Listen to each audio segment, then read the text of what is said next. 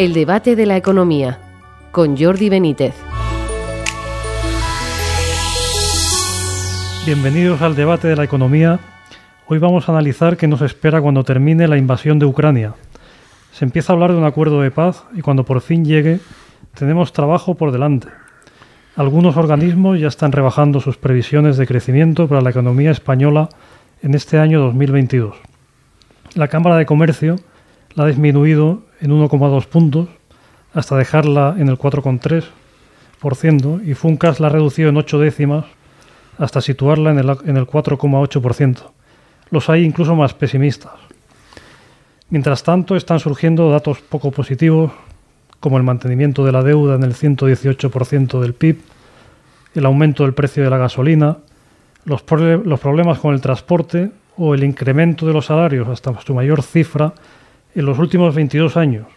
Este último dato podría parecer positivo, pero los economistas consideran que puede contribuir al incremento de una inflación que ya está disparada. Para hablar de estas cuestiones tenemos hoy con nosotros a Miquel Buesa, catedrático de Economía Aplicada de la Universidad Complutense. Bienvenido, Miquel. Pues muchas gracias. Bien hallado. ¿eh? Y a Rafael Pampillón, catedrático de Economía Aplicada de la Universidad San Pablo CEU. Bienvenido, Rafael. Buenas tardes. Bueno, ¿qué os preocupa más de este, de este panorama y cómo creéis que podemos salir adelante? Bueno, aquí tenemos un panorama complicado. Eh, al igual que lo tuvimos en la década de los años 70, donde hay una inflación cada vez mayor, donde tenemos una subida importante de los precios de la energía que repercuten en la electricidad y en el IPC, por eso tenemos inflación, eh, donde eh, estamos revisando a la baja, como bien has dicho, las previsiones de crecimiento económico, lo mismo que sucedía en la década de los años 70. A ello se une, que entonces no teníamos esos problemas, un déficit público eh, elevado que genera una deuda que está en máximos históricos.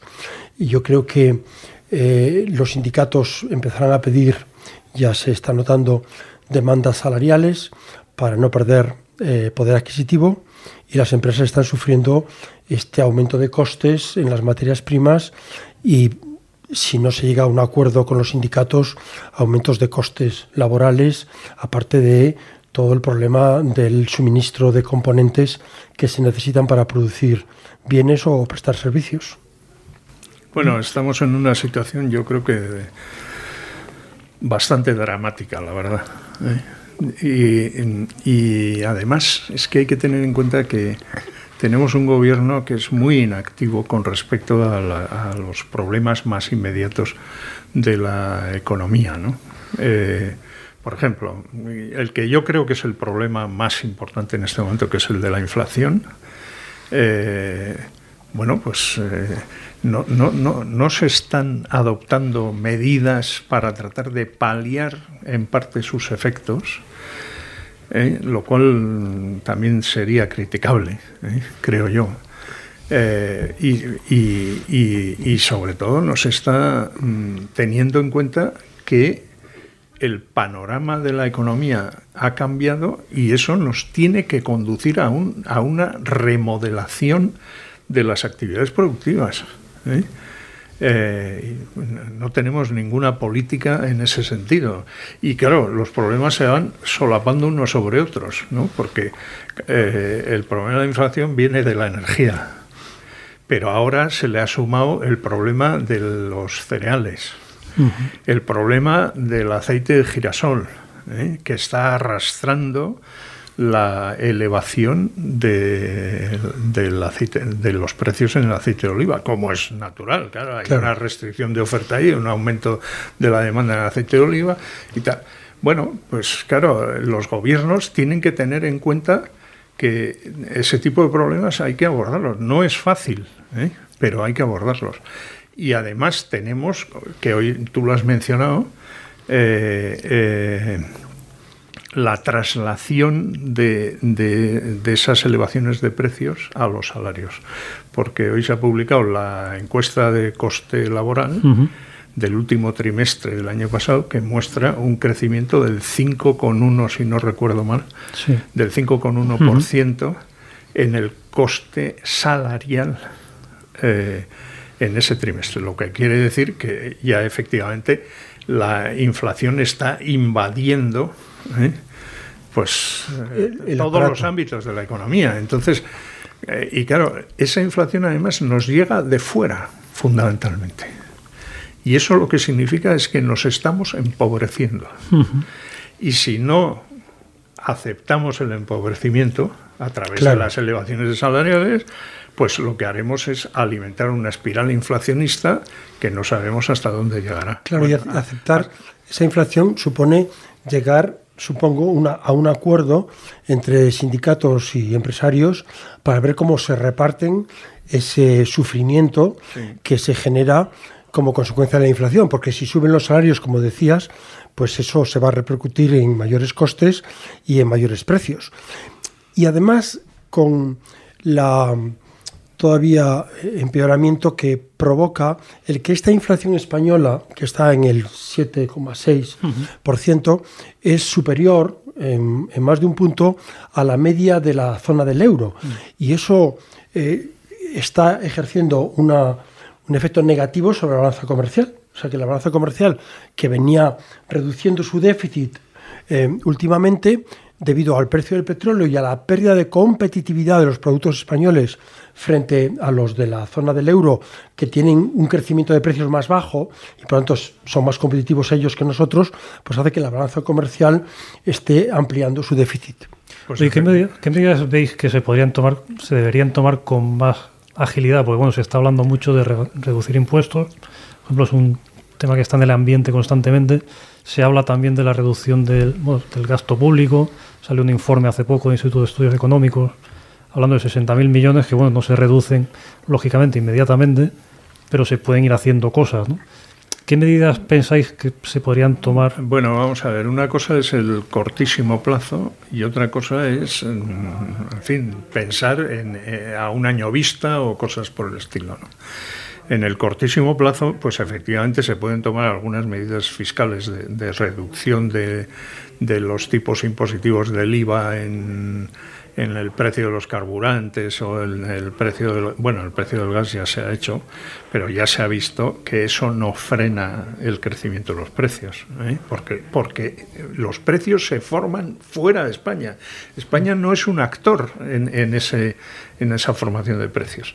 Por tanto, todo, todo ese tipo de medidas es muy limitado y en todo caso deberían ser transitorias. ¿eh? porque lo que no es razonable en la situación de las finanzas públicas eh, es drenar recursos impositivos y aumentar el, déficit público.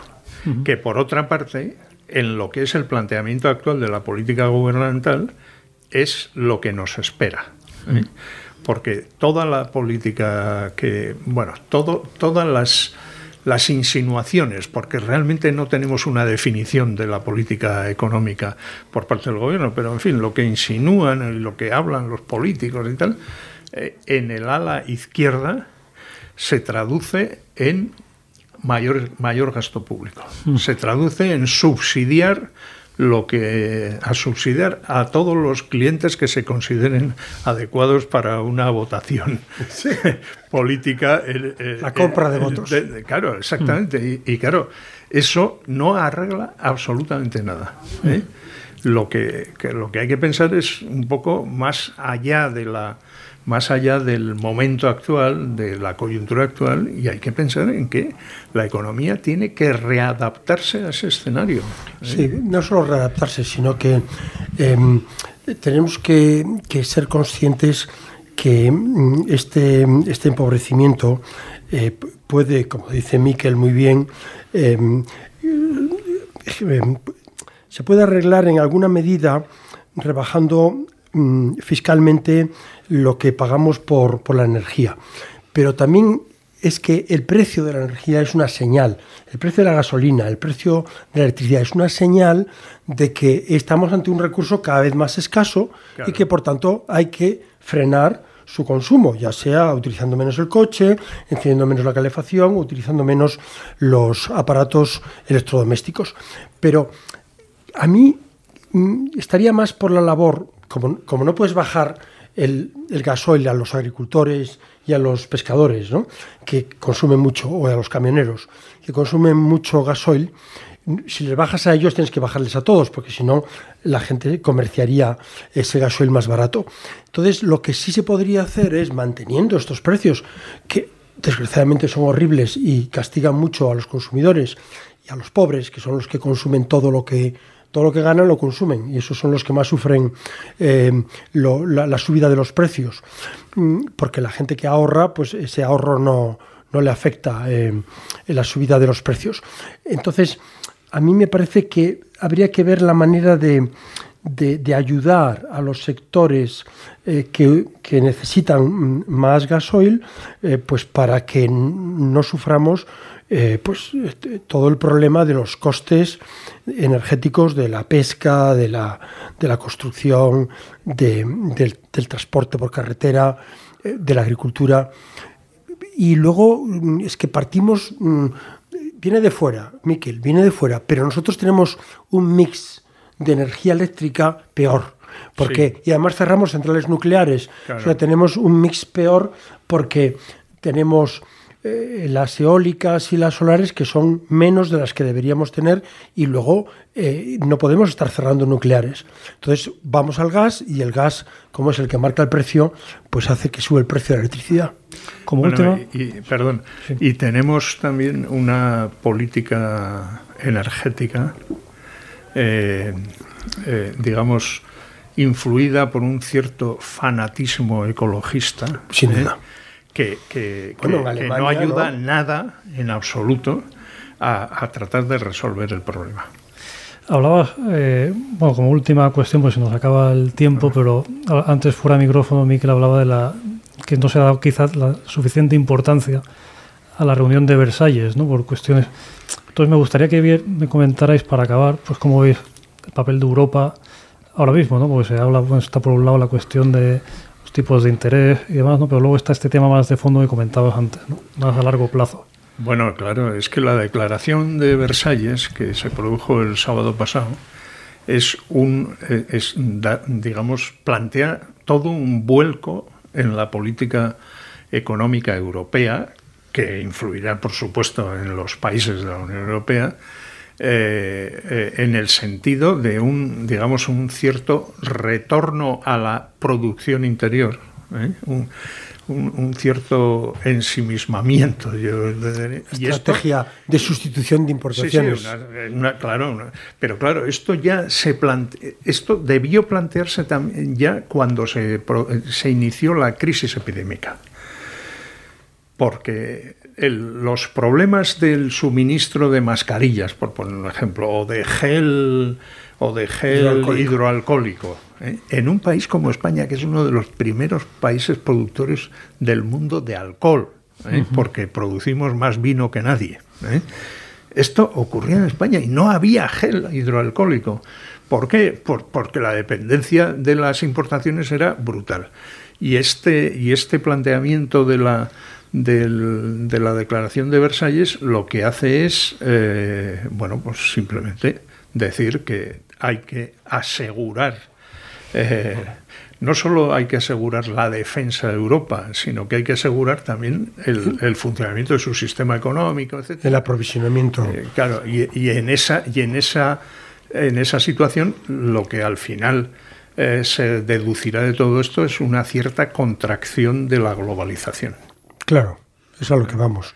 Vamos, de hecho, ya desde, desde Trump, Trump lo que hace es desglobalizar sí. un poco la economía al poner sus aranceles a China y China poniendo aranceles a Estados Unidos y después encima Trump puso aranceles a Europa.